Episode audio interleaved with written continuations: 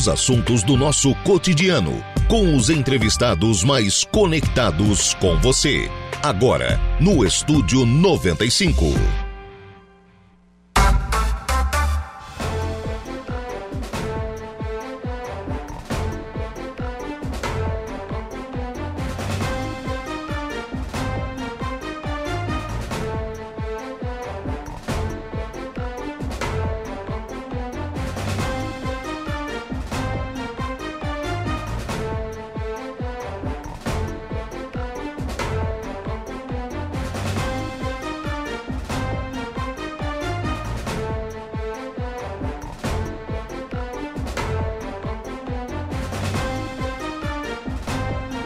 Agora são 9 horas e 56 minutos, 9 e 56, 26 graus é a temperatura. Bom dia! Estamos começando o programa na manhã desta quarta-feira aqui na programação da Rádio Araranguá. Muito obrigado pelo carinho da sua companhia, muito obrigado pela sua audiência. Já de forma antecipada, muito obrigado também pela sua participação, você que nos acompanha no FM 95,5 aí no rádio do seu carro, da sua casa, do seu local de trabalho muito obrigado pela sua audiência.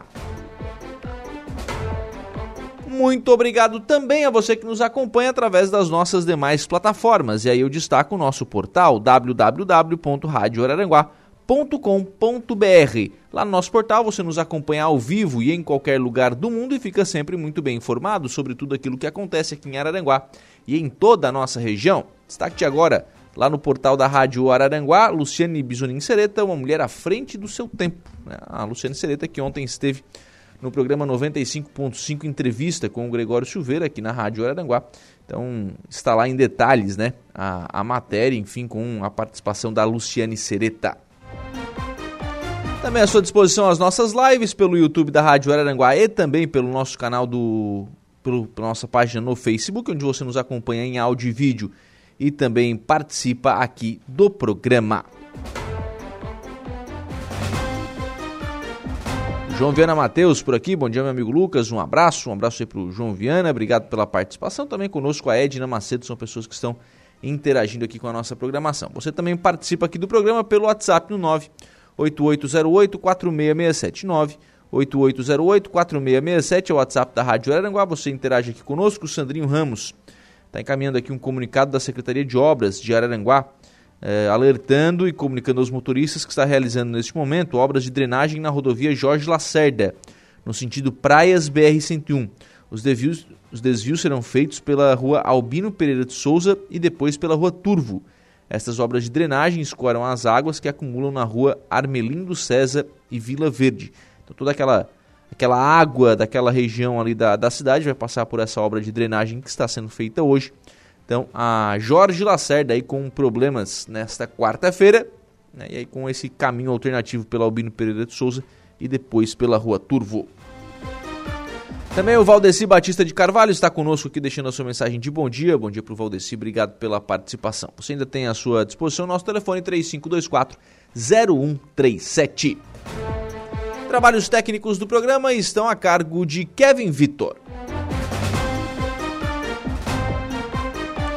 9h59, já começando o programa na manhã desta, desta quarta-feira, já está aqui nos estúdios conosco o secretário interino de saúde, o secretário da NBIF está de férias, né? O é, doutor Henrique Besser, bom dia. Tem, bom dia a Tem uns que pede atestado, tem uns que pede férias. A gente precisa dar uma parada de vez em Dá quando. uma né? descansadinha de vez em quando, né?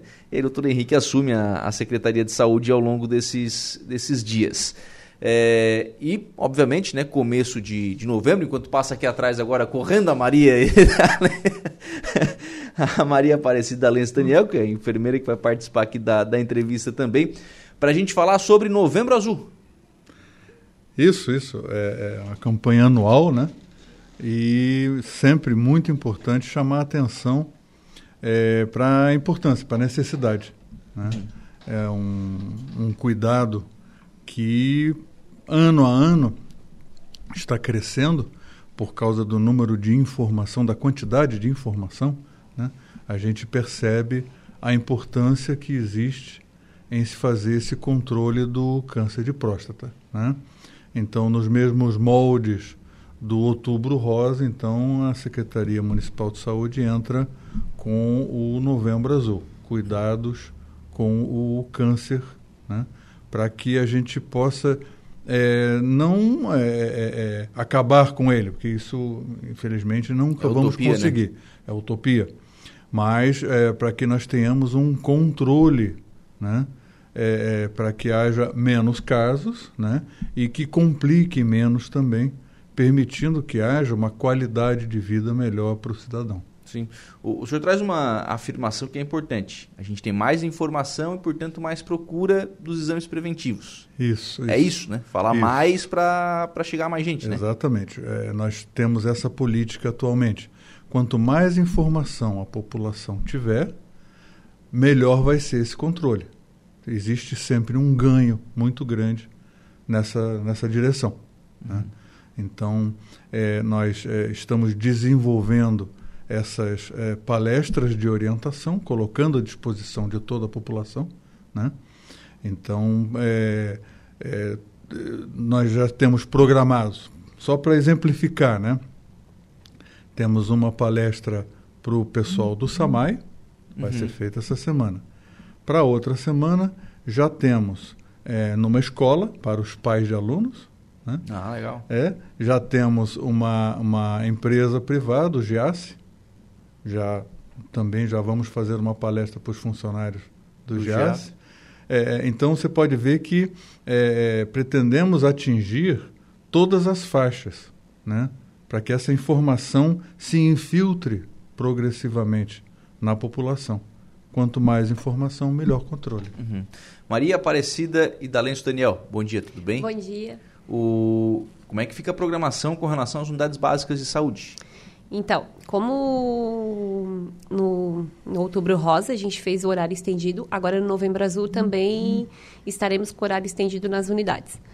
É, tem unidade que vai abrir hum, alguns dias na, da semana, outras no sábado. Enfim, vai ter dias específicos para cada unidade, mas essa informação a gente pode. O, o homem pode estar procurando na unidade mesmo ou pelo saúde digital né? Também vai ter essa informação lá. E são, serão consultas agendadas de para médico, consultas médicas agendadas e consultas odontológicas também. Uhum. Também nesse dia de horário estendido, a gente vai estar tá ofertando teste rápido e vacinação também para esses homens que procurarem a unidade de saúde. Uhum. Então a gente pede para eles irem antes, ou a esposa, a mãe, ou ele mesmo ir procurar a unidade já para deixar a consulta agendada já com o médico, com o dentista, para no, no dia do horário estendido ele já poder participar da, da campanha. Uhum, já, já, já faz ali a consulta. O, o caso da mulher faz os exames preventivos, né? Isso. O homem também. A gente faz uma faz a consulta médica lá e daí o médico vai avaliar a necessidade de quais exames solicitar. Uhum. Que daí a gente vai fazer, é, no caso, ele vai avaliar não somente essa questão do, do câncer de próstata, ele vai avaliar a saúde do homem como um todo. Então, se às vezes é um homem que procura pouco a unidade, faz bastante tempo que não faz exames, nada, então ele vai avaliar e vai solicitar esses exames se for necessário. Uhum. Mas isso vai depender da, da consulta e da, da, da necessidade. Do, isso. Da condição do, do paciente. Doutor Henrique, o, o preventivo é o PSA, né? Que é o exame para tentar identificar essa. É, na, na verdade, é um deles né? é um deles. É, hoje em dia, isso é uma, é uma informação relativamente nova, é, existe uma reavaliação da estratégia por parte do Ministério da Saúde, tá? que antes se fazia de forma indiscriminada para todos os homens. Né? A orientação agora é para se fazer a pesquisa através de exames é, com quem apresenta algum tipo de sintoma. Então, por isso, a informação é importante para que o próprio cidadão reconheça: olha, estou com um problema assim, assim, assado, vou procurar o médico. Tá? Então, é, é, o PSA é um exame muito útil, é, sempre que uhum. você faz a investigação é necessário, mas o toque retal ele é de grande importância também. Né? Então, é, é, dependendo da clínica que o homem estiver apresentando, vai ser indicado não apenas o, o exame de sangue, mas também o exame de toque. Em relação a esse exame de toque, eu gosto de chamar a atenção o seguinte: muita gente foge dessa avaliação por causa do exame de toque. Uhum. né? O medo de ter que passar pelo exame Poxa de toque, né? 2023, né? Existe ainda, né? Bastante prevenção a respeito né, dessa situação. É um, ainda é um tabu, É. né? Ah, mas é, e graças a Deus isso já está diminuindo progressivamente. Sim. Tá? Já está muito menos. Os, os velhos mais novos já estão mudando o. Quase isso, é, quase isso aí. É, mas existe uma alternativa, né? A ultrassonografia. Uhum. Então, é, é, o que eu sempre recomendo é o seguinte: não deixe de procurar a investigação, tá? não deixe de procurar é, saber se está com problema na próstata ou não, ou que tipo de problema existe e tal, né? por medo do toque. Tá? Porque você tem alternativa. Não é tão boa quanto o toque. O toque é melhor. Mas, em último caso, faz-se um ultrassom. Ele também já vai dar bastante informação. Né? Já que o problema é o toque. Não, não dá pra ter medo de um exame, ainda né? existe, é. Não dá, né? Tem que mudar esse conceito, né? É, exatamente. Existe um bastante preconceito ainda em relação a isso, mas está diminuindo, pouco a pouco, graças à informação. Né? Uhum. Então, a informação é tudo. Quanto mais informação o povo tiver, melhor eles conseguem lidar com o problema. Isso eu digo sempre em relação a tudo. Sim, sim. Tanto que nessas palestras, agora no Novembro Azul, a gente encara mais como saúde do homem, tá? Mais globalmente, vamos dizer assim, tá? Então a gente insere também a questão da saúde cardiovascular, Uhum. né? Hipertensão, diabetes e tal, noções disso aí, para aumentar o nível de informação geral. Quanto mais informação, melhor você vai lidar com o problema. O senhor falou sobre uma nova orientação do Ministério da Saúde com relação a essa questão é uma do- portaria do- que recebemos na semana passada. do, da- da prevenção ao câncer de próstata. Isso. É uma espécie de escalonamento dos exames? Primeiro faz o PSA, depois faz o toque. O que, o que, que muda nessa, Não, nessa é- investigação? É, é a avaliação clínica primeiro. Uhum. Se houver sintomas, sinais que sugiram algum problema na próstata, aí sim faz PSA, toque, ultrassom. Uhum. Entendeu? Aí, é, é, Começa-se agora pela avaliação clínica médica. Uhum. Mas não é uma espécie de dificultar acesso? Olha, é, de ser acordo com a forma? justificativa, tá, o Ministério encaminhou né, essa orientação, e, mas com justificativa. Né? É, como nós sabemos que a maioria é benigna, tá? a maioria dos aumentos de volume da próstata ela é benigna, né? não tem câncer envolvendo, né? É, eles na estatística, na observação, eles concluíram que existe mais dano na investigação é, que não tenha uma orientação bem feita, tá? É, por é, biópsias desnecessárias, o estresse em cima daquela possibilidade, tá? Então eles avaliaram e viram que existe mais dano do que benefício é, é, quando você faz indiscriminadamente. Então, o que, que eles resolveram? Vamos orientar clinicamente a necessidade desses exames. Uhum. Mas segue a orientação, 40 anos e no posto de saúde para participar da, da campanha. Sim, deve exatamente participar da campanha, consultar né, com o clínico, aproveita já consulta com o odontólogo também, já faz Sim, exames, etc. Vacina, né? aquela coisa toda. Isso, vacina. Já aproveita e faz o, o check-up. Isso. Ô, ô Cícero, tem, vocês têm algum levantamento? Porque, assim, culturalmente, o homem procura menos o posto de saúde do que a mulher. Sim. Vocês têm algum levantamento disso? Em quantitativo de, É, de procura. consulta, de procura? A gente consegue, consegue esse levantamento através do sistema, a gente consegue esses dados sim. Uhum. Sim. É, a gente pode.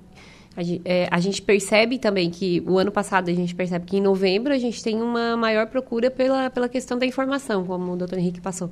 Então, em novembro sempre tem mais procura de homens na, na atenção básica do que nos outros meses, mas é uma procura ainda em, em relação à mulher é bem menor do homem. Sim. Porque, na verdade, sim, é uma mudança de comportamento, de postura, né? O homem É. tem que começar a cuidar da sua saúde, né? Sim. No, no geral. É claro que agora, no novembro, vai se falar do novembro azul, mas tem que ser no geral, né? É, a gente vê muito é, a esposa, a mãe, indo agendar a consulta pro, pro homem. É, é mais É que difícil. quando vai ainda é mandado, né? É, tem que levar. Quase arrastado. É, Sim, às vezes é marca, às vezes é, é, é, ele não, não vai, mas ela, não, tem que, tem que passar por, por, pela consulta. Né? Então, a, elas vão e agendam e para eles poderem participar. Então, que essa questão de a gente fazer o horário estendido, aí eles não vão ter também dizer, ah, eu estava trabalhando. Então, vai ser no horário que ele vai estar em casa. Vai ser à noite, das 17 até as 20, e no sábado o dia inteiro, sim. Dia sábado 20... é o dia 25, né? Dia 25. Uhum. Aí cada unidade, repetir aquilo, né? Cada unidade Isso. tem que olhar lá Isso, o calendário. Isso, tem que, né? tem que ir na unidade de saúde. As, os horários e datas estão no Instagram da prefeitura da, de cada unidade de saúde, qual é o horário e data que vai estar aberto, mas como é uma agenda, o paciente já vai ter que estar com a consulta agendada, ah, então ele vai na unidade antes, não precisa ser ele, pode ser a esposa, a filha, a mãe, vai lá e agenda para ele a consulta nesse dia. Uhum. Daí a, vai na unidade e já deixa agendado. E a gente também quer lembrar que como no Outubro Rosa a gente faz o sorteio para as mulheres que participam da campanha, no novembro também. Então, em novembro, todos os homens que participar, que consultarem na unidade de saúde, ou consulta médica, odontóloga, passar por vacina ou teste rápido, vão receber um cupom também para no fim da campanha a gente fazer o sorteio de uma cesta de café da manhã. Legal. Então, cada um vai receber um, um, um cupom. cupomzinho ali, né? Para participar do sorteio. Obviamente, sorteio só mês que vem, né? Isso, é. Tem que esperar, tem que esperar o pessoal participar da, da campanha. Doutor Henrique, acesso a esses exames hoje no, no SUS é tranquilo, né?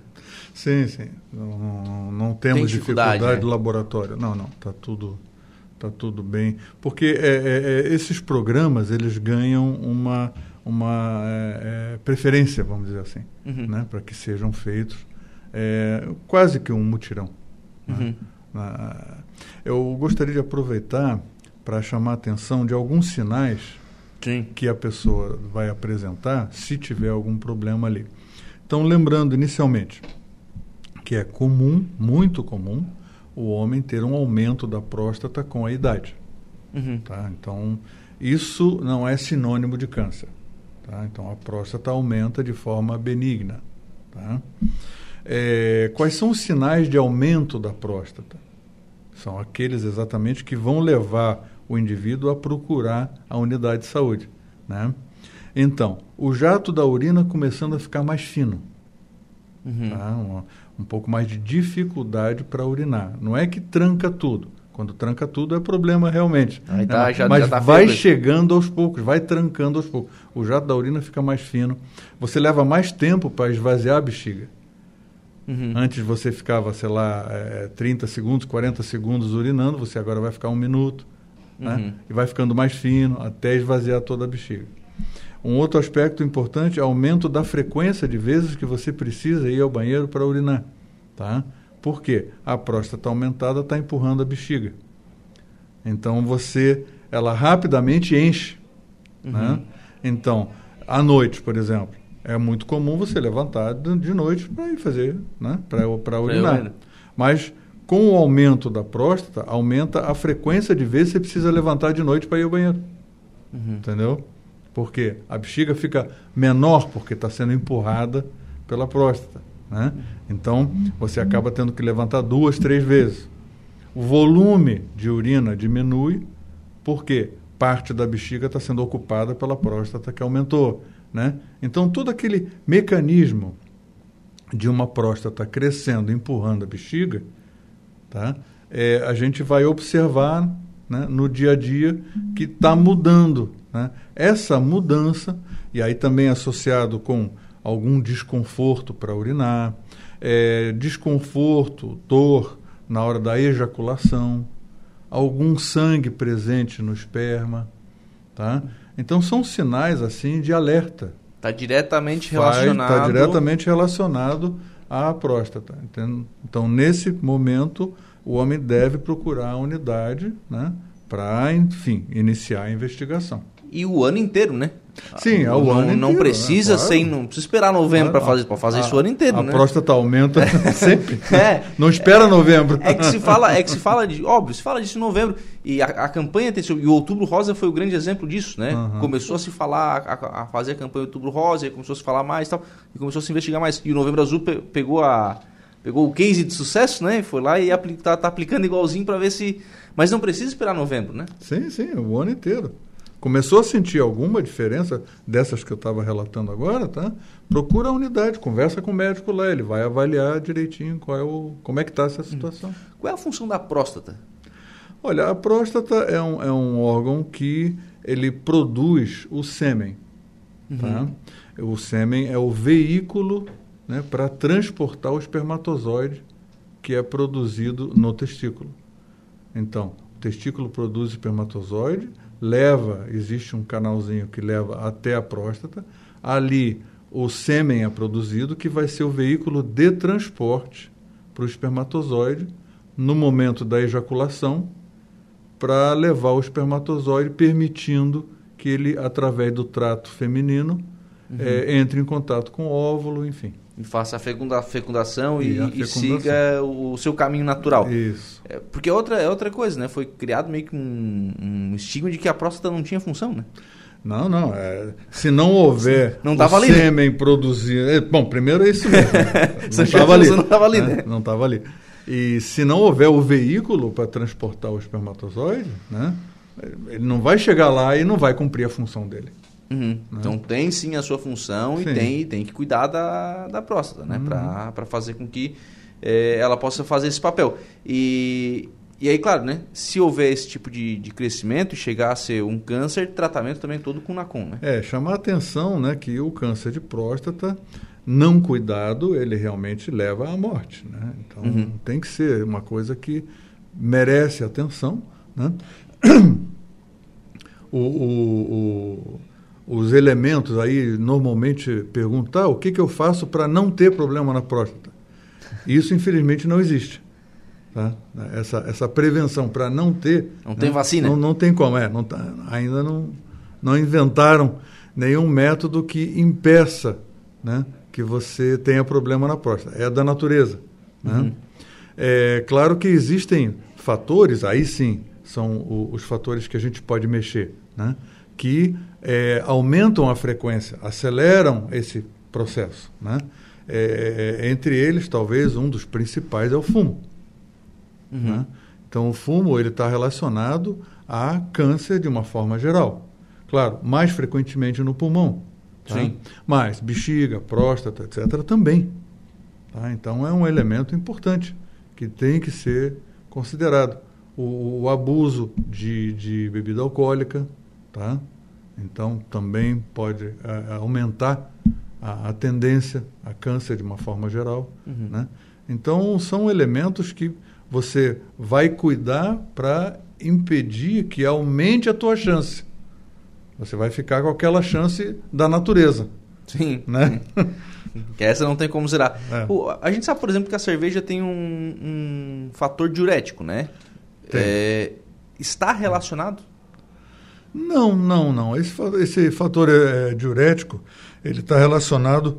É muito mais ao álcool do que... É, mais ao álcool, etc é, e vai ter uma função renal. A, uhum. a, a, a, função diurética ela atua no rim, né? então não vai ter é, efeito na, na, na, próstata. Tá? Agora, o excesso do álcool, sim, poderá vir a trazer problema na próstata, como no rim, como, enfim, estômago, esôfago, fígado, etc. Uhum, sim, sim. Né? Qualquer outro. Aí é aquela coisa, a gente até fiz uma entrevista com o doutor Henrique há um tempo atrás, até foi num programa Atualidades, é, a questão da vida saudável, né? Sim, a gente... Hum, vale para tudo, né? Vale para tudo, exatamente. Né? Você diminui muito a chance. Você, pela própria natureza, você nunca consegue zerar, porque todos os dias, em função do nosso metabolismo, nós estamos sujeitos a erros na multiplicação celular que vai levar ao surgimento de um erro é, é, é, de formação de câncer, tumor, etc. Tá? Isso é normal, todos nós temos essa. E existem elementos no nosso organismo que controlam isso. Tá? Então, na medida que a gente atrapalha esse sistema de controle, você começa a ter o câncer se multiplicando com mais facilidade, porque você perdeu o, o, o, o elemento que mantém a coisa sob controle. Uhum. Tá? Então, esses elementos que eu citei, eles vão fazer com que o que controlava o que controla o câncer não consiga atuar direito. Então o câncer fica liberado para tem espaço, tem, tem espaço para crescer. Para crescer. Então, vida saudável, atividade física controlada, atividade física, alimentação, alimentação saudável. Isso, a medicação de acordo com a necessidade, não ficar tomando remédio por tomar, né? É, é, é, evitar fumo, é, evitar excesso de bebida alcoólica, evitar excesso de sol. É, uhum. Tudo aquilo que é excesso é ruim, via de regra. Né? Uhum. E alguns elementos, é, como fumo, tem que ser zero, tem que ser zerado. O, infelizmente, o, cigarro é um dos principais problemas da vida da gente que leva ao câncer. A Marne Costa está lembrando aqui da campanha Adolfo Boom, Novembro Azul, né? a campanha que o Lions faz aqui com o Laboratório Rafael. É, estão disponibilizando 50 exames de PSA para homens acima de 40 anos, só fazer aqui a ligar e agendar né, esse, esse, esse exame. E quanto mais iniciativas dessa tiver, melhor, né? Sim, claro. Todo, todo mundo pegando junto no apoio a essa campanha. Essa campanha é muito importante. Uhum. De, tem que ter cuidado realmente, porque como o doutor Henrique falou, né? Leva à morte, né? Leva à morte. Então, uhum. cuidado tem que ser extremo aí para fazer com que isso chegue ao, ao máximo de pessoas, de pessoas possível. Doutor Henrique, obrigado. Um abraço. Estamos à disposição, sempre que precisarem de qualquer informação, orientação, só chamar. Cissa, obrigado. Um abraço. Obrigada também pelo espaço. 10 horas e 22 minutos, nós vamos ao intervalo. A gente volta já. Estamos apresentando Estúdio 95.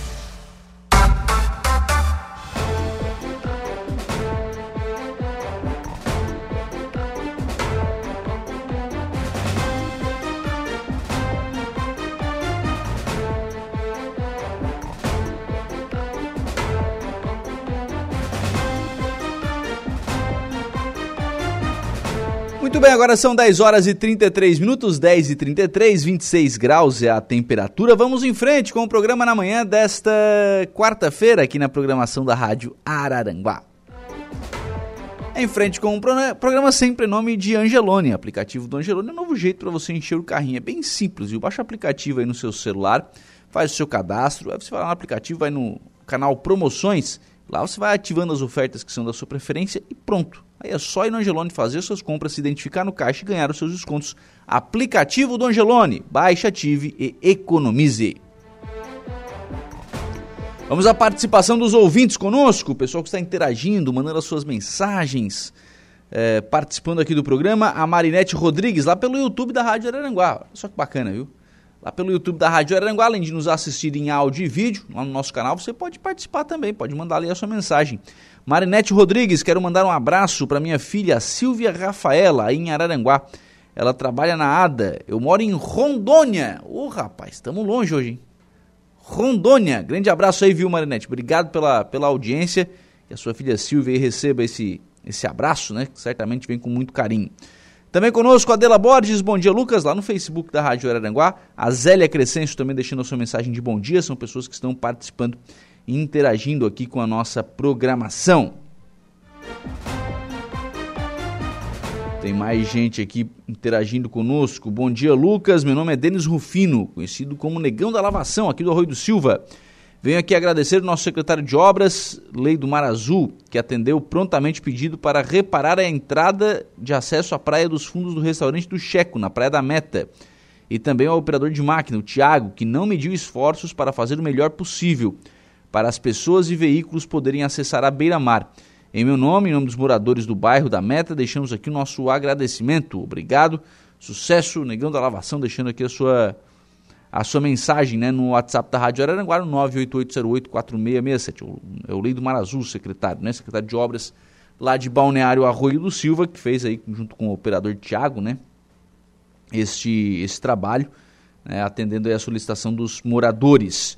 Por falar em Balneário Arroio do Silva, hoje todas as unidades de saúde do Balneário Arroio do Silva estão fechadas. Né? Tem um, tá, está acontecendo um treinamento né, para todos os servidores. Então, aí sem atendimento hoje nas unidades básicas do, de saúde de Balneário Arroio do Silva. Amanhã, normal. Atendimento normal, todas as unidades abrem normalmente. Mas hoje, todas as unidades fechadas. Comunicado aqui do secretário de saúde, né, o Rogério Ferreira Costa. Bom dia, meu nome é Júlia, moro na Rua do Silva, procuro trabalho de cuidadora, babá, auxiliar de cozinha, tem experiência e referências, disponibilidade de horários. Deixa o telefone aqui. É, pode ser em Araranguá também, tá dizendo aqui a, a Júlia lá de Balneário Rua do Silva. Júlia, dá uma passadinha aqui no. Uma passadinha aqui no, no Cine, viu? Ou, ou fica ligadinho aqui no nosso programa Hora do Recado, né? Que sempre tem alguém procurando, sempre tem alguém pedindo, enfim, alguma empresa ou alguma pessoa, né? Porque vagas existem bastante, viu? vagas existem bastante. Então dá uma, uma procuradinha, uma procuradinha aí. O Cine é um, um local. O Gregório estava falando ontem, no Notícia da Hora. A gente tem mais de 6 mil vagas de trabalho abertas em Santa Catarina. Assim, tem bastante vaga. Claro, não, nem todas para essas áreas que você está, está se procurando. Mas vaga tem. Tem, tem que procurar, tem que ir atrás tal. E tenho certeza que, né, se você está mandando mensagem é porque está realmente disposta, quer, quer fazer, né, quer trabalhar, quer ir buscar o seu, o seu sustento. Isso é bacana, isso é interessante. Né? Demonstrar essa vontade para a empresa que está contratando o seu serviço é, é, fundamental. Mas dá uma chegadinha ali no Cine, certamente o pessoal vai ter alguém para indicar. Né? Ou procura aí pelo, pelo aplicativo, né, o Cine Fácil. Tem lá as vagas também, você vai se candidatar, vai enviar o seu currículo, certamente vai conseguir uma entrevista, vai ter a oportunidade de se apresentar. Porque uma das. Uh, vou voltar aqui à entrevista que a gente fazia ontem né, com o pessoal do Center Shopping. Né, do Center Shopping Araranguá. A dificuldade que as lojas têm no Center Shopping Araranguá de encontrar é, profissionais, de encontrar vendedores, pessoas que queiram. Poxa vida, o relato feito pela Gabi aqui ontem, às vezes as lojas vão entrevistar as pessoas para trabalhar e é um horário de shopping. Né? Trabalha sábado, trabalha domingo, muitas vezes trabalha no feriado. Né? E aí vai lá e ouve da pessoa seguinte, ah, pois é, mas tem que trabalhar sábado e domingo, né? Tem, às vezes no feriado, né? então acho que não, não quero. Claro, é, a gente entende, tem pessoas que eh, têm essa opção. Mas tem pessoas que têm a necessidade.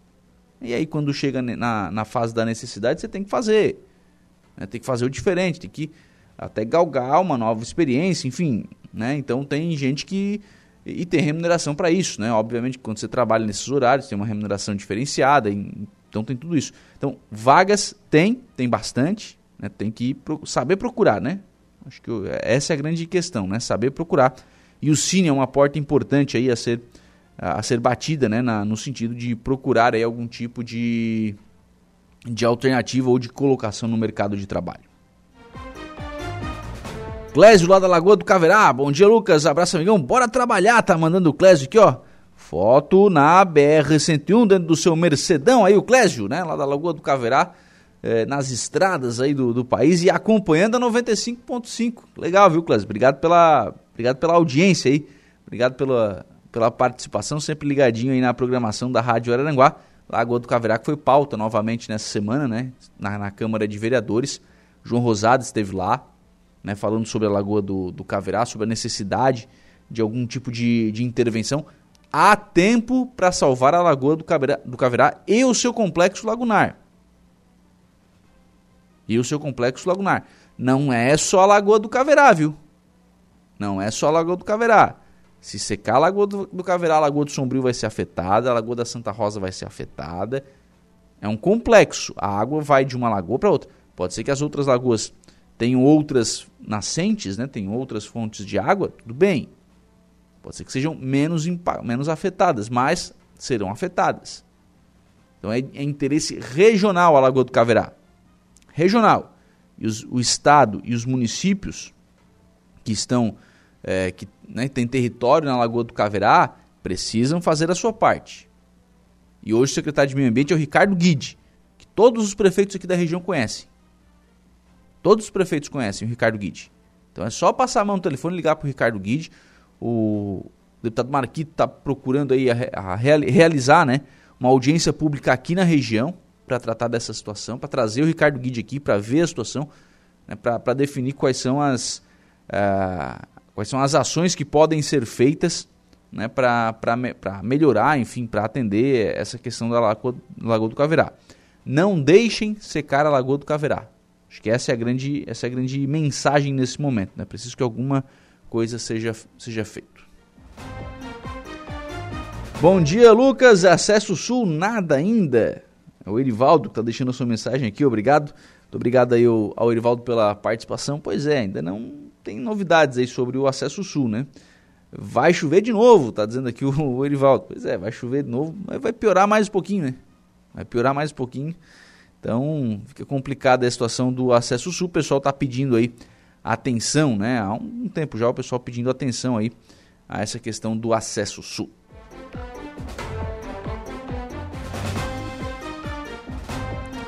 Olha, a cidade de Araranguá está presente na 14ª Conferência Estadual de Assistência Social. A Secretaria de Estado de Assistência Social, Mulher e Família e o Conselho Estadual de Assistência Social, SES, realizaram em Florianópolis, nos dias 6, 7 e 8, a 14ª Conferência Estadual de Assistência Social, até hoje. Neste ano, o tema foi reconstrução do SUAS, o SUAS que temos e o SUAS que queremos. O SUAS é a a, política de. é o Sistema Único de Assistência Social, né? A política da assistência social. Assim como a gente tem o SUS na saúde, o Sistema Único de Saúde, a gente tem o SUAS para assistência social. Então todas as, as ações que são feitas dentro da assistência social são com recursos do SUAS, do Sistema Único de Assistência Social. Araranguá não poderia ficar de fora deste encontro tão importante e contou com a presença da secretária de Assistência Social e Habitação, por meio dos servidores Joelson Anastácio, da Josiane Damásio e da Ana Calegari, que participaram como delegados da Conferência Estadual. Os delegados, delegados debateram os assuntos definidos nos eixos como financiamento, controle social, articulação entre segmentos, serviços, programas e projetos, além de benefício e transferência de renda. A conferência é o momento em que os participantes trabalham propostas para debater as questões que são prioridade para a política pública no Estado. Então, tá aí os representantes de Araranguá, da Secretaria Municipal de Assistência Social, participando da conferência estadual.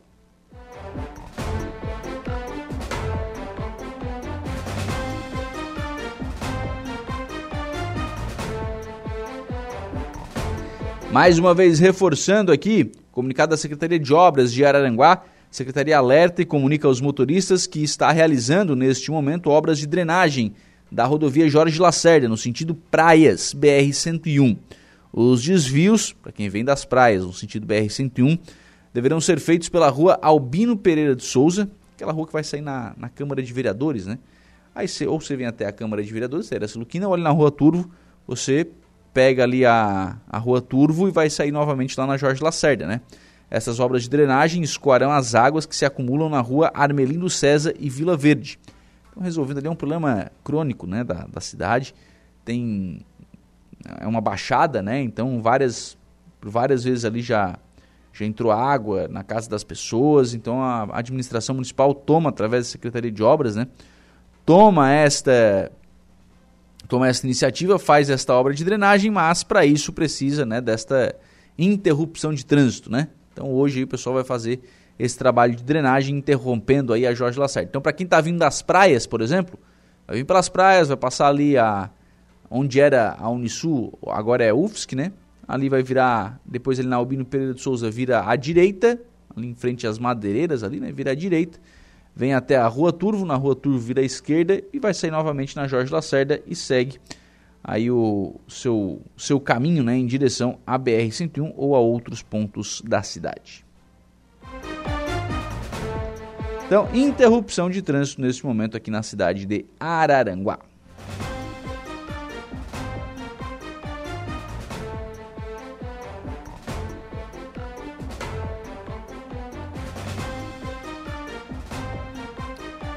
Só agradecer aqui a Sandra da Silva, bom dia Lucas, bom dia para Sandra, obrigado pela, pela participação. Também o João Viana Mateus, a Edna Brina Macedo, que são pessoas que estão acompanhando também a nossa transmissão lá pelo Facebook da Rádio Araranguá. Lembrar que você tem também à sua disposição o nosso WhatsApp, que é o 98808-4667.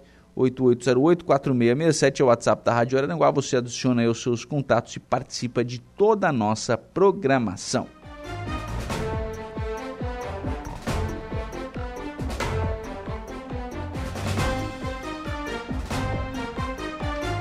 Terezinha está conosco aqui no nosso WhatsApp dizendo o seguinte: Oi Lucas, como essa esquerdalha, Terezinha está dizendo aqui, né? É nojenta e hipócrita, eles, eles chamavam o Bolsonaro de genocida, mas sem o Bolsonaro matar ninguém, daí os terroristas do Hamas são heróis deles. É a Terezinha deixando aqui a sua, a sua mensagem né, a sua participação pelo WhatsApp da Rádio Araranguá. Complicada essa situação, né? Gente, guerra é guerra. Quando a gente fala guerra, já está errado. É porque já deu errado. Eu não quero nem saber qual é o motivo da guerra. É óbvio que a gente, né, quando surge uma notícia como essa, a gente vai dar uma olhadinha, tem, existe um histórico de um conflito e tal. A gente, a gente vai conhecer um pouquinho dessa, dessa história. Mas quando chega uma guerra, tá errado. Nada, não há argumento, não há motivo, não há conflito histórico que justifique uma guerra. Não há e não pode haver. Não há e não pode haver. Aí a Terezinha traz isto para o seu pro, pro, pro, pro, contexto nacional, né, da, da disputa que a gente vive no país há, há algum tempo, já há alguns anos, dessa questão é, Lula, Bolsonaro, esquerda, direita, enfim, a gente está vivendo isso já há alguns anos. E pasmem, me parece que daqui a pouquinho a gente vai precisar chegar, a gente vai chegar numa guerra, ou a gente vai criar um conflito histórico também no Brasil para criar uma guerra, para justificar uma guerra. Não, está errado. Não me interessa qual é o motivo. Guerra é guerra, guerra está errado. A gente precisa entender uma. A gente precisa às vezes a inocência das crianças nos ensina muita coisa. Às vezes a inocência das crianças nos ensina muita coisa. Gente, o que é certo é certo. O que é errado é errado. Deu. Não tem muito o que discutir sobre isso. Não tem. Matar alguém é certo? Não, não é. É errado e nunca vai ser certo, não interessa o motivo que se tenha. É errado e pronto. Poxa vida, é, é difícil, viu? Não dá para entender como é que as pessoas conseguem fazer isso sem, sem ter um peso na consciência, parece. Sem ter sequer um peso na consciência. O Adelor está conosco também, bom dia. Bom dia para Adelor, obrigado pela participação. Edna Brina Macedo, bom dia. Tem obras na ponte do antigo traçado da BR-101 desde segunda. Denite revitalizando, interrompendo o trânsito, mas para melhorar. Abraços. Abraço para Edna Macedo. De fato, né, trânsito interrompido ali pelo antigo traçado da BR-101 na ponte. Há, há, um tempo atrás, a Edna havia mandado uma foto, quando eles estavam podando umas árvores, eu até chamei a atenção, né? Para uma ranhura que havia é, bem na entrada da, da, ponte. E é exatamente isso que o pessoal do DENIT está tá consertando. Né? As cabeceiras da, da ponte. Esse, esse elo entre ponte e asfalto, né? Que são as cabeceiras da, da ponte. Então o DENIT está fazendo esse, esse trabalho e, óbvio, vai fazer uma revitalização na ponte também é, tem que dar uma olhada nessa ponte, que há muito tempo ela tem problemas. Né? Então tem que dar uma olhada boa no, no seu sentido estrutural. Não é ainda isso que o DENIT está fazendo, mas há um projeto, há um encaminhamento do DENIT e da Prefeitura de Araranguá para revitalizar todo o antigo traçado da BR-101. Tem uma, tem uma conversa muito bem adiantada entre a Prefeitura, que intermedia isso, além do prefeito César, claro, o secretário Rony da Silva, conversando com o engenheiro Alisson, que hoje é o superintendente do DENIT em Florianópolis, tratando disso. Então, o que, foi combinado, né? O que, está acertado? O município, inclusive, passou um projeto na Câmara, uma autorização legislativa, contratou um projeto para determinar qual revitalização seria feita nesse antigo traçado da BR-101, com o compromisso da execução no ano que vem pelo DENIT. Com esse compromisso, com essa promessa ele disse que tem orçamento para o ano que vem para fazer isso, só que não tem orçamento para fazer o projeto. Então o município ofereceu o projeto, né, deu o projeto para o DENIT, está é, estabelecendo. O, a, a, equipe que foi contratada já esteve em Araranguá algumas vezes fazendo uma. olhando, né? O secretário Rony tem visto isso, olhando, acompanhando tal. É, qual é o projeto que é para ser feito, o que, que é para ser feito, é só revitalizar asfalto, tem, tem mais alguma coisa para ser feita, enfim, isso tudo. Então, é, isso está sendo encaminhado e torcemos que isso aconteça de fato, que o ano que vem esse traçado é, antigo da BR-101 seja completamente revitalizado. Por enquanto, e é bom que se reconheça isso, né? O, esse antigo traçado, o DENIT tem dado uma atenção a ele. Já colocou tachões, já colocou guarda-reio, já fez algumas operações tapa-buraco. Então, assim, tá, tá a oitava maravilha do mundo? Não, não tá. Tem feito a poda, né? Pô, só, só o fato de cortar a grama já, como dá uma diferença, né? E o DENIT tem feito isso é, de forma mais é, frequente. Então, está sendo atendido pelo DENIT, né, esse antigo traçado da BR-101. E mudou, viu? Porque no governo passado, uh -uh, tinha nada. Não tinha nada. Eu ainda não consigo entender as lombadas, mas uh, vamos reconhecer que melhorou. Vamos reconhecer que melhorou. A Edna volta aqui, cada comentário sobre ideologia política que, é, que, por favor, aliás, fazem uma mistura sem noção. E essa guerra é uma tragédia sem precedentes. Outro ma maldito holocausto, está dizendo aqui a Edna Macedo pelo Facebook da Rádio Araranguá, facebook.com.br Rádio Araranguá. Você também pode deixar a sua opinião. 10h51, tu quer falar sobre o Hamas, Igor Klaus? hoje, hoje vamos deixar. Vamos deixar? Vamos deixar que já foi falado bastante. ah, bom. Qual vai ser o seu destaque no Notícia da Hora? Vendas no comércio crescem 0,6% de agosto para setembro, aponta o IBGE. IBGE a nível nacional, isso? Isso a nível nacional. É, porque a nível local não foi o que disseram ontem aqui o pessoal do Center Shopping. Exatamente, mas... Pelo contrário, falaram que os dois últimos meses foram difíceis. é. Em mas... compensação, a expectativa é boa, né? A expectativa para final de ano Porque é... é Natal, né? É as melhores possíveis. Então é Natal. É Natal. Sábado agora a CDL lança a campanha de Natal. Sábado a CDL lança a campanha de Natal, o Center Shopping já está decorado para o Natal. Exatamente. O Igor já está produzindo chamada de Natal na gravadora. Já estamos a todo vapor. Inclusive tem que vender. É, aí ó, é. presta atenção. Vamos comprar uma chamadinha de Natal aí. Mas se for comprar, for comprar comigo. o... Mas vamos agora ao Notícia da Hora com o Igor Klaus. Notícia da hora. Oferecimento Giasse Supermercados, Laboratório Bioanálises, Rodrigues Ótica e Joalheria, Mercosul Toyota, Bistrô do Morro dos Conventos, Plano de Saúde São José. O volume de vendas no comércio varejista aumentou 0,6% no país em setembro deste ano, na comparação com o mês anterior. O crescimento veio depois de uma variação negativa em agosto. O dado da pesquisa mensal do comércio foi divulgado hoje pelo Instituto Brasileiro de Geografia e Estatístico IBGE. O varejo também apresentou alta de 3,3% na comparação com setembro do ano passado, 1,8% no acumulado deste ano e 1,7% no acumulado de 12 meses.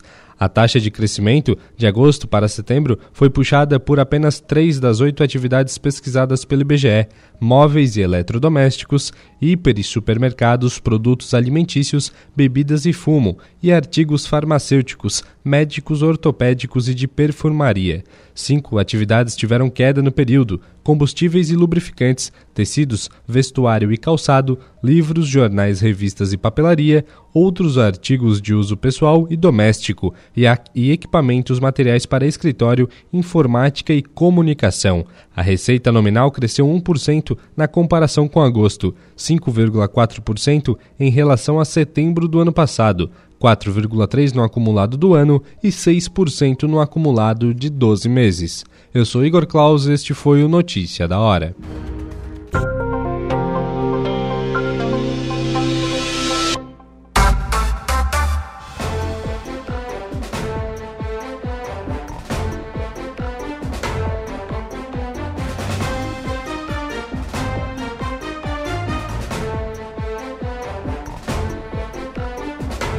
Muito bem, agora são 11 horas e 9 minutos, 11 9, 28 graus é a temperatura. Vamos em frente com o programa na manhã desta quarta-feira aqui na programação da Rádio Araranguá.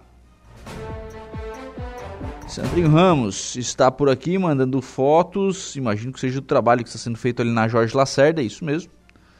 Ali na Jorge Lacerda, né, o trabalho de drenagem. Então, né, aquele comunicado que a gente estava falando, a Jorge Lacerda hoje é, interrompida, né, na, naquele trecho ali próximo é, à entrada ali dos cemitérios, enfim, para ficar bem fácil aqui, viu? Em frente, bem em frente ali a Sincero Multimarcas. Então ali o trânsito está interrompido, o caminho alternativo, né, é ali a, a Albino Pereira de Souza e a Rua Turvo, né? Então quem está indo para as praias pela Rua Turvo, até sair na Albino Pereira de Souza, e quem está vindo das praias para BR-101, entra na Albino Pereira de Souza e sai na Rua Turvo para continuar esse, esse trajeto, esse trabalho de drenagem. Bom lembrar, né? Ali a gente tem um problema de que a água entra na casa das pessoas. Então precisava resolver, né? E aí, claro, preciso compreender esse, que, que às vezes precisa desse, desse transtorno que é temporário, mas claro, para aquelas famílias ali o benefício será permanente. 11 horas e 10 minutos, já está conosco o padre Jonas Emerim Velho, que é o reitor aqui do Santuário Nossa Senhora Mãe dos Homens, aqui no centro de Araranguá foi lançada aí oficialmente a cartela premiada da festa em honra a Nossa Senhora Mãe dos Homens. São dois veículos que, aliás, estão em exposição ali em frente ao santuário, já o pessoal já começar a visualizar, enfim, o pessoal já começar a, a pensar, escolher os números, porque tem, tem a questão da. da é, que as pessoas têm ali os seus, seus números que, que acham que, que traz mais sorte e tal. Então agora o pessoal começa a fazer essas contas já avisando a cartela premiada do dia 4 de maio, né? O dia de Nossa Senhora Mãe dos Homens, da padroeira aqui da cidade de, de Araranguá. O pessoal já está com as cartelas na rua. Padre Jonas, bom dia. Bom dia, bom dia a todos os rádio ouvintes. Então, cartela já na rua, o pessoal vai. Já está os festeiros, noveneiros, enfim, o pessoal já está trabalhando com, com a cartela, padre? Isso, exatamente. Então, no último sábado, dia 4 de novembro, lançamos oficialmente a cartela premiada para este ano, para a Romaria e Festa de 2024. Então, já está aí na mão dos festeiros, cada festeiro tem também os seus noveneiros, e assim a cartela vai se, se espalhando e com bastante antecedência, né? Nós temos aí é, seis meses, praticamente meio ano, né? Seis meses para a venda da cartela. Então está aí com bastante antecedência para que todos possam se organizar, adquirir e contribuir, né, com a obra de evangelização do nosso santuário. Sim, dois carros, né, padre? Tem tem outras premiações também? Premiação de dois carros e três ar condicionados, né? Mas a premiação principal, claro, os dois automóveis já foram expostos nesse sábado para o lançamento da cartela, em frente ao santuário. Um até agora já foi retirado, só tem um ali, mas são dois automóveis. Então, esta é a premiação principal para empolgar a todos. Valor da cartela, padre? 120 reais, se mantém no mesmo, no mesmo valor né, dos últimos anos. Não foi mantido esse valor. E aqueles que adquirem né, sabem que vão estar contribuindo aí com, conosco. Sim, sim.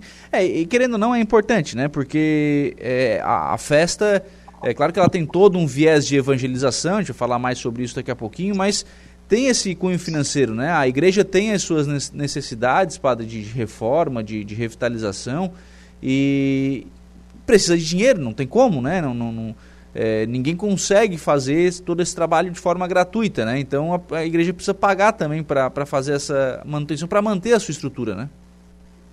Exatamente. Então, toda a estrutura da igreja, suas demandas, funcionários e assim por diante, tudo isso é, é, são despesas, né? E despesas grandes, altas, que às vezes nem as pessoas nem, nem fazem ideia, né? Mas tem sim muitas despesas. E a Romaria e Festa, claro, não é o objetivo principal, mas por consequência tem também este viés de levantamento de recursos para a manutenção de todas as obras do santuário.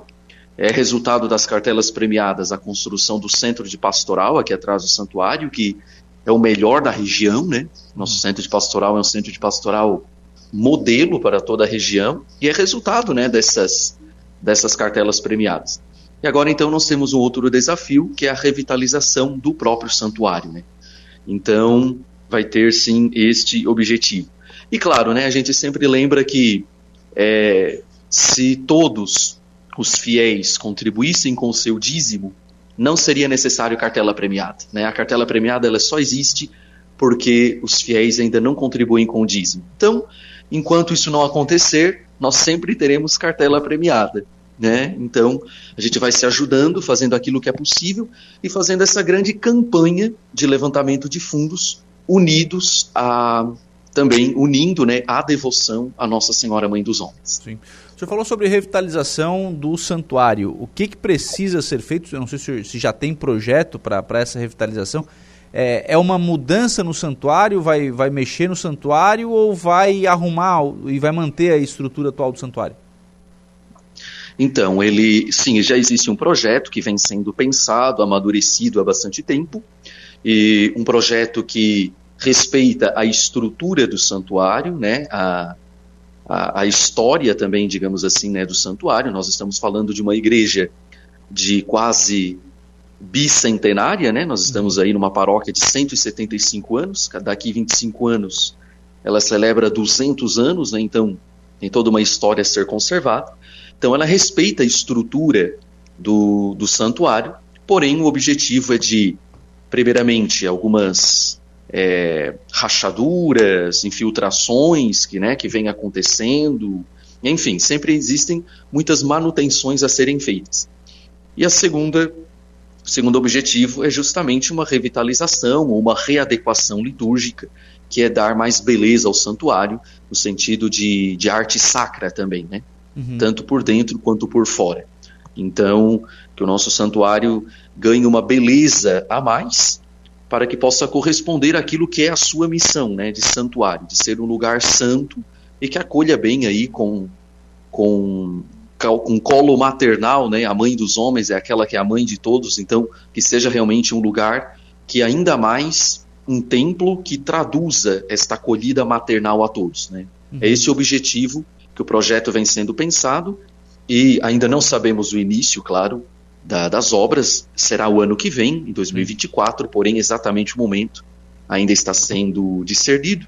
Mas o fato é que, que irá acontecer, então, aí nos próximos meses, o início dessa revitalização. Bom, de qualquer forma, imagino que depois da festa, né? Antes da festa nem se fala nisso, né? Em começar a obra, né? É, é, é, provável sim que seja após 4 de maio de 2024. Assim. Ah. Como eu disse, ainda estamos discernindo. É, não depende somente da gente, né? Sim, Obras, sim. todo mundo sabe como é, né? Ainda mais uma obra deste porte. Mas é provável sim que seja após a Romaria e Festa de 2024. Hum. Opa, tem, tem uma ideia, não sei se está incluída nesse, nesse projeto, né? De é, de mexer ali na questão da, da, casa da casa paroquial, né? De, de fazer ali um, trazer para ali ali para frente um espaço diferente, enfim, de fazer alguma coisa diferente. Está englobado nesse projeto ou esse é um segundo passo? Este seria então um outro passo, né? De princípio havia sim um projeto para aqui o pátio do santuário que englobaria também casa paroquial, o memorial de Nossa Senhora Mãe dos Homens e assim por diante mas depois se, discer, se avaliou e se discerniu que o, nós estaríamos é, naquilo que é secundário, uhum. né? mas nós temos que realmente ter os nossos olhos voltados àquilo que é o coração desse complexo aqui do santuário, que é o próprio santuário. Né? Não adianta a gente ter um pátio ou os arredores muito bem arrumados se o coração é, não está bem ou não está à altura daquilo que deve estar, né? Uhum. Então voltamos os nossos olhos realmente para o próprio santuário. Os arredores, o centro de pastoral, secretaria, tudo isso são serviços ao santuário, mas o coração é ele. Né? Então é ele que nós devemos ter a nossa atenção e é, e é e nele que as pessoas devem entrar e fazer a experiência de Deus por intermédio de Nossa Senhora. Então é com esse objetivo né, que se discerniu e se avaliou para então o projeto ser voltado ao próprio santuário. Sim, então primeiro mexe com o santuário, deixa ele em perfeitas condições para receber o povo, embora a gente já tenha um belíssimo santuário, né, padre? Sim, já temos um belíssimo santuário, exatamente, não é é uma igreja que não fica a desejar em nada, uhum. né, digamos, em vista de outras. Porém, por outro lado, é, a gente escuta as pessoas dizendo, né, que é chegada a hora, né? Existe também um, um clamor popular, digamos assim, né? Nesse sentido. Então, é chegada a hora de dar uma beleza maior, uma atualizada e, uma, e um projeto que pense realmente o seu todo, né? Que não pense em partes, mas pense ele no seu todo, dando também unidade à obra. Sim, sim. É, a, o, o, santuário até pela, pelo, pelo tamanho, enfim, pela pela envergadura, pela devoção dos seus, dos seus fiéis, o santuário tem um desafio grande aí que é a questão de espaço, né? Porque o, o, a área que, que detém uma área privilegiada no centro da cidade, mas é uma área finita, né? É, não tem muito para onde ampliar, né? Exatamente, ele já está cercado pela cidade, né? E, e também na parte de trás nós temos o centro de pastoral, aos, la, ao, aos lados nós temos o estacionamento, né, nas laterais, os, os, vagas de estacionamento do santuário, que também é um, uma fonte de renda e algo a ser cuidado pelo santuário. Então não tem muito para onde correr. Por isso que ele respeita, no seu projeto, ele respeita a estrutura do santuário atual, né? Uhum. Ah, Mas procura é, dar a ele uma beleza maior, uma arte sacra maior. Legal. Ô, padre, estamos há seis meses já da festa, já com, com cartela premiada na, na rua, o pessoal já está se mexendo, né? Sim, já está se mexendo, se movimentando. No último sábado, os festeiros do, da comunidade do santuário, também os festeiros dos bairros, já receberam a cartela premiada, já está nas mãos deles, também com os noveneiros. Uhum. E agora é isso aí, é a venda, né? Engavetar, ninguém não vai sair do lugar. Então, agora é a venda e o pessoal tem sim se mobilizado bastante já. É. E já organizando as novenas também, já preparando programação. É, o pessoal que está à frente já está já tá na festa, né? Sim, já está na festa a todo vapor. Próximo mês, dia 3 de dezembro, à noite, na missa da noite no santuário, será a abertura oficial da Romaria e Festa de Nossa Senhora Mãe dos Homens. Né? Uhum. Nós lançamos a cartela premiada e no próximo mês é a abertura oficial. E a partir de fevereiro se começa propriamente a programação religiosa, né, das caravanas, das visitas às comunidades, das festas também nos bairros, né, em, honra a Nossa Senhora Mãe dos Homens, tudo preparando a, o grande dia da festa. Sim, e é uma festa que mexe com, com a região, né, padre? Acho que o senhor já teve a, a, a experiência de, de ver como essa festa, como, como as pessoas têm uma devoção muito grande por Nossa Senhora, né? Sim, uma devoção muito grande, é, própria, com uma devoção à Nossa Senhora com traços próprios aqui da região do Vale do Araranguá, que foi uma colonização açoriana, né? Uhum. E que tem é, características próprias, mas que é uma devoção, sim, muito grande. Vem gente de outros lugares, outras cidades, até de fora do Vale do Araranguá, né? Nós temos devotos de Nossa Senhora Mãe dos Homens espalhados aí por Santa Catarina, temos um núcleo, ficamos sabendo que temos um núcleo aí no Rio Grande do Sul também. Ah, é? De devotos de Nossa Senhora. Sim, de devotos no litoral do Rio Grande do Sul. Ah, devotos de Nossa Senhora Mãe dos Homens lá. É provável até que durante, antes da Romaria estejamos fazendo uma visita lá ao Rio Grande do Sul, a esse núcleo de, de devotos. Então, é, é uma devoção que vem se espalhando. E nós queremos então que esta festa celebre e reúna né, o maior, maior parte possível desses fiéis. Que legal, então o pessoal se encontrou lá, identificou que tinham a mesma devoção e criaram um núcleo. Exatamente, temos devotos no Rio Grande do Sul também. Oh, que legal, que bacana, que bacana. É uma experiência diferente, né? É, ao invés deles virem, ir a comissão da festa para lá, né? Isso, exatamente. Ir buscar, agregar, né? Sim, sim. E, e fazê-los sentir-se parte desta grande família dos devotos. Né? Legal. Então agora é aguardar, né? Bom, pra, pra gente que não é festeiro noveneiro, é aguardar a programação da festa. Para esse pessoal é começar a vender aí as cartelas premiadas e preparar, né? Mais uma, mais uma grande festa, né, Padre? Exatamente. Então vamos nos preparando e aos poucos a festa vai ganhando corpo, né? Com os festeiros, com os noveneiros, depois com os devotos. Ela vai criando esse grande corpo em honra a Nossa Senhora, preparando o 4 de maio. Obrigado, viu, Padre Jonas, pela participação aqui no programa. Um abraço. Obrigado também, um abraço, estamos à disposição. Deus abençoe. 11 horas e 23 minutos, Padre Jonas Emerim Velho, pároco e reitor do Santuário Nossa Senhora Mãe dos Homens, falando aí sobre a cartela premiada de Nossa Senhora Mãe dos Homens, né? A cartela premiada foi entregue aos festeiros noveneiros no último sábado. Já em dezembro nós teremos aí o, o, a abertura oficial da programação da festa em honra a Nossa Senhora Mãe dos Homens, que obviamente vai ter o seu ponto alto, né? Lá no dia 4 de maio de 2024, mas o pessoal já começa a trabalhar, já começa a organizar, já começa a preparar as novenas, a preparar a programação, a, organizar mais uma grandiosa festa em honra à padroeira aqui da cidade.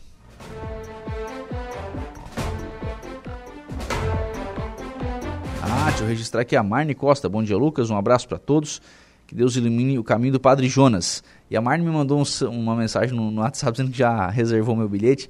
Dessa vez deu ruim, viu, Marne? Porque os meus pais são noveneiros da festa em honra a Nossa Senhora Mãe dos Homens. Então eu tenho que comprar lá dos meus pais, né, Marne? Me ajuda também, né? não dá, né? Vamos lá. Então, obviamente, né, é, é uma cartela premiada que ajuda. Não dá mais, né? As, as, as paróquias grandes, né, que a gente tem, o santuário, a, vamos citar aqui a diocese de Criciúma, né? Então, assim, é, tem uma necessidade financeira grande. Como é que vai fazer uma obra, né, na, na igreja, enfim, é, só com voluntariado? Não dá não dá mais, pela, pela questão técnica, pela exigência técnica, não dá mais. Né? Eu entendo que antigamente se fazia dessa forma, né? dava O pessoal se juntava lá, fazia um mutirão, levantava uma parede num sábado e no outro sábado fazia uma outra parede, ia lá fazer cobertura e tal. É, dava de fazer desse jeito há, há, alguns anos atrás, mas hoje não dá mais. Né? Como é que você vai. Olha o tamanho da festa de Nossa Senhora Mãe dos Homens. Né? Como é que você vai colocar tanta gente dentro do pátio da igreja e dentro da, da igreja se a igreja não tiver uma determinada estrutura física, inclusive? Estrutural, inclusive. Né? E isso precisa ser feito por profissionais. E esses profissionais, é o sustento deles, eles cobram, precisam cobrar. Pode ser que para a igreja faça um pouco mais barato, aquela coisa toda e tal, chora daqui, chora de lá. Isso tudo faz parte. Mas vai ter que envolver um dispêndio financeiro. E de onde é que vai sair? Como dos padres Jonas, no, o dízimo não dá. Né? Então tem que buscar outras alternativas. A cartela premiada é uma delas. É uma da, das formas que o pessoal encontra, não só o santuário, né, mas outras igrejas também encontram, de fazer aí uma espécie de, né, de, de renovação, de, de, manutenção de todo esse, de todo esse aparato, né, de todo esse aparelhamento que tem, que tem a igreja. 11 horas e 26 minutos, vamos fazer um intervalo. Próximo bloco tem informação de polícia com o Jairo Silva. Rádio Araranguá. A informação em primeiro lugar. Oferecimento Vigilância Radar. Pontão das Fábricas. Autoelétrica RF Araranguá. Eco Entulhos. Limpeza Já. Fone 99608 mil. Castanhete Supermercados. E Mundo Lila. Muito bem, nós vamos agora à informação de polícia com o Jairo Silva. Serviço Aeromédico socorre vítima de acidente de trânsito grave em Passo de Torres. Jairo. A ocorrência que mobilizou o serviço aeromédico foi registrada no início da noite de ontem, terça-feira, dia 7, viu, Lucas? Por volta de 18 horas e 30 minutos, a aeronave da Polícia Civil, tripulada pelos policiais do SAER e pelos profissionais da saúde do Sarasul, foi acionada pelo COBOM para apoio aos bombeiros em Passe Torres, após um acidente de trânsito. O condutor de uma motocicleta perdeu o controle da direção e colidiu em um poste da rede de energia elétrica. Na ocasião, uma mulher de 40 anos, que foi socorrida pelo Corpo de Bombeiros de Passe Torres, apresentava fratura fratura no braço esquerdo e acabou liberada. O outro paciente, de 42 anos, que teve traumatismo crânioencefálico grave e fratura na face, foi socorrido pelo serviço aeromédico.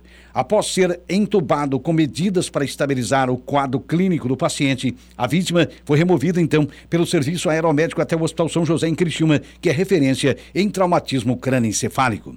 O Saer Sarasul agradece o apoio do COBOM, dos bombeiros, da Central de Regulação do SAMU e a Unidade de Suporte Básico de Saúde de Criciúma. Você está ouvindo Rádio Araranguá.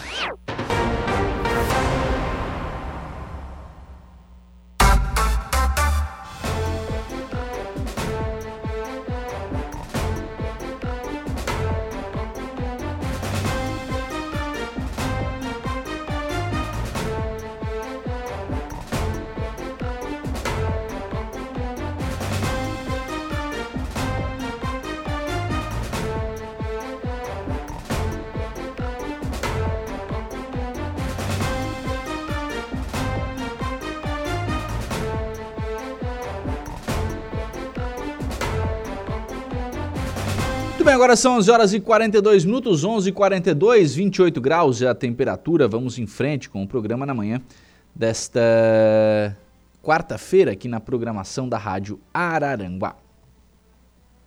Em frente com o programa, sempre em nome do Angelone. No Angelone Araranguá, todo dia é dia. Quem faz conta faz feira no Angelone e não escolhe o dia, porque lá todo dia é dia. Quem economiza para valer, passa no açougue do Angelone e sem escolher o dia, porque na feira, no açougue e em todos os corredores você encontra sempre o melhor preço na gôndola e as ofertas mais imbatíveis da região. Baixe o aplicativo aí no seu celular e abasteça.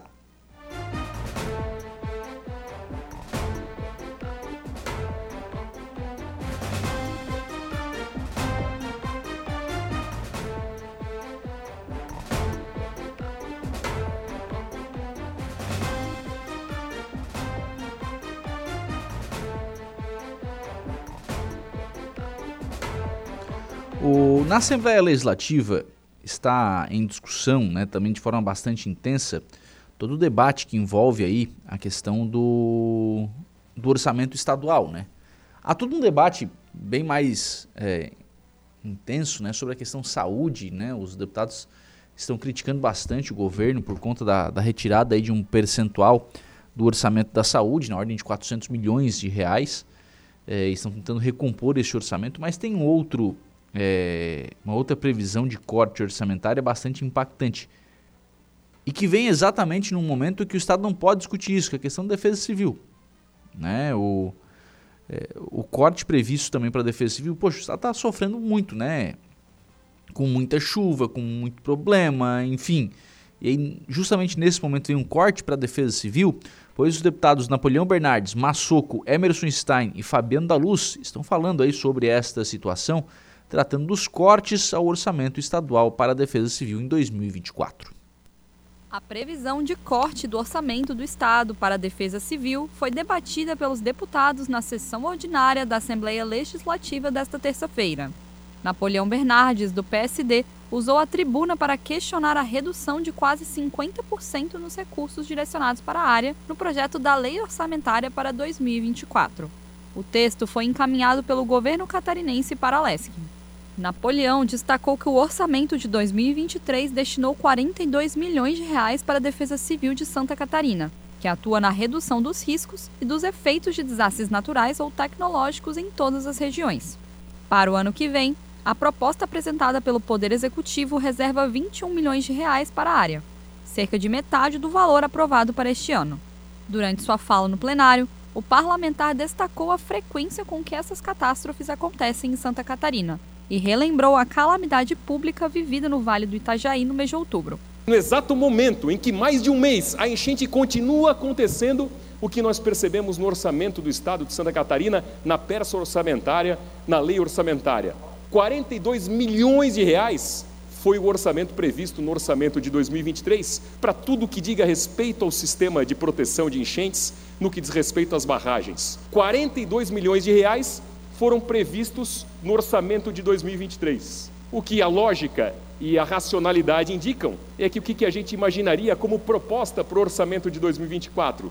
No mínimo o valor de 2023 mais a inflação. A inflação foi de 5,60%, 5,60%. Então se imaginava, deputado Marquito, deputado Saleta, no raciocínio lógico, no racional, mantém o que foi no ano passado e acrescenta a inflação pelo menos. Outros deputados também se manifestaram sobre o tema. Edilson Massoco, do PL, acredita que o orçamento deverá ser revisto agora no Legislativo. Se o governador enviou essa lei orçamentária, ele enviou com base aquilo que está previsto de entrar. Se entrar o recurso a mais, vai ter o superávit, que vai passar para essa casa, inclusive, para suplementar. Já o deputado Emerson Stein, do MDB, destacou a importância da pauta. Parabéns pela sua explanação. Eu acho que é, é por aí o caminho. Mas eu estava ontem, eu acho que é importante salientar isso aqui, uma entrega lá em Itajaí, no Centro de Inovação Elume, uma inauguração de um grande centro de inovação na cidade de Itajaí para toda a Anfre. E o nosso governador foi muito enfático nas palavras dele, pode procurar, inclusive nas suas publicações, onde ele fala das barragens, das inundações no Alto Vale e em Santa Catarina, comentando e falando das dragagens que tem que fazer no Rio Itajaí, das barragens que tem que construir ainda que são necessárias e das reformas dessas barragens que já existem. O assunto ainda foi debatido na tribuna pelo deputado Fabiano da Luz, do PT, que detalhou uma emenda que já foi sugerida para incrementar o orçamento para a Defesa Civil no ano que vem. Já se avaliou, já se constatou de que o governo deveria fazer mais investimentos na recuperação na reestruturação, na manutenção das barragens. No entanto, o governo manda um dinheiro a menos. O que nós fizemos foi uma emenda na lei orçamentária no item reforma, melhoria e ampliação das barragens, que de 21 milhões caiu para 9 milhões e 300, nós estamos acrescentando neste item mais 25 milhões. A proposta da lei orçamentária anual está em tramitação na Comissão de Finanças e Tributação da LESC. A previsão é de que o texto seja aprovado em plenário entre os dias 19 e 20 de dezembro, antes do recesso parlamentar de fim de ano. Da Rádio da Assembleia Legislativa, repórter Júlia Rabelo. 11:48. Vamos lá, sobre essa questão, tá? É o orçamento para a Defesa Civil. Às vezes, quando a gente faz uma, uma crítica a um determinado fato, parece que a gente esquece aquilo que é bem feito nesse mesmo fato. Vamos ao caso da Defesa Civil. Santa Catarina é referência. Nenhum outro estado faz o que Santa Catarina faz no quesito defesa civil. A principal Secretaria de Estado de Defesa Civil é a de Santa Catarina. Ninguém está tão é, preparado para enfrentar catástrofes naturais no Brasil como Santa Catarina. Isso vem, se, isso vem se construindo ao longo dos anos, né? com a criação da, da secretaria, com a disponibilidade de orçamento, com ações, enfim, foi se criando isso ao longo dos anos. Isso é bom. Isso é bom. Isso é muito bom. Agora, Santa Catarina tem vivido também com muitas tragédias naturais. E aí, neste momento, você fazer redução de, de orçamento, de previsão orçamentária. Ah, não, mas se precisar, faço. faz lá a suplementação, faz isso, faz aquilo, acha, encontra dinheiro. Bom, Ok, mas precisa fazer assim na, na corrida? Por que não mantém, como disse um dos, dos deputados que se manifestou, por que não mantém, bota inflação e deu? Não pega ninguém de surpresa? Mais do que a, a própria questão da atenção que o Estado dá às catástrofes naturais, isto manda a mensagem de que isso é menos importante. Quando você reduz o orçamento, você diz o seguinte: olha, isso aqui é menos importante em detrimento de outras ações, de outros orçamentos que vão aumentar que vão aumentar. Então, é, acho que o Estado deveria rever a Assembleia, tem esse papel a partir de agora, né, de rever essa, essa situação para tratar aí dessa questão do orçamento para a Defesa Civil para o ano de 2024. Porque pelo menos tem que, de alguma forma, né, recompor esse orçamento, enfim, manter a, o trabalho aí que é feito pela, pela, pela Secretaria de Estado da Defesa Civil em apoio aos municípios. Embora, diga-se de passagem, mesmo com todo esse bom trabalho que é feito, mesmo com essa referência nacional, ainda faltam algumas coisas. A gente mesmo reclama, né? Poxa, quando tem a, a catástrofe, o município tem que fazer orçamento, pedir, de, decretar situação de emergência. O cidadão precisa ter ele um dia. Não dá para esperar 3, 4, 5 dias, 7 dias, uma semana. Não dá. Na hora da, da catástrofe não dá, tem que ser emergencial. Então, é, é preciso ainda que se evolua nesse, nesse aspecto. Mas repito, não vai se evoluir em nada sem dinheiro, sem orçamento. Então tem que fazer essa recomposição, é papel agora da Assembleia Legislativa. Olha lá em Balneário Gaivota, dando de assunto, a, após a data de finados, olha só que interessante, após a data de finados, a Vigilância Epidemiológica e Sanitária fez uma ação nos cemitérios. Se falou muito, né? Antes do dia de finados, que em virtude da, do, do dia de finados tinha que ter uma atenção especial aos cemitérios, porque vai botar flor, vai botar vaso de flor, é, vai acumular água, é, tem aí a questão do Aedes aegypti, da, da dengue, zika vírus, febre chikungunya, enfim. Passada a data de finados, a Vigilância Epidemiológica e Sanitária de Balneário Gaivota realizou ação nos dois cemitérios do município, nas comunidades de Palmeira e Rio Novo, para eliminar possíveis criadouros do mosquito Aedes aegypti.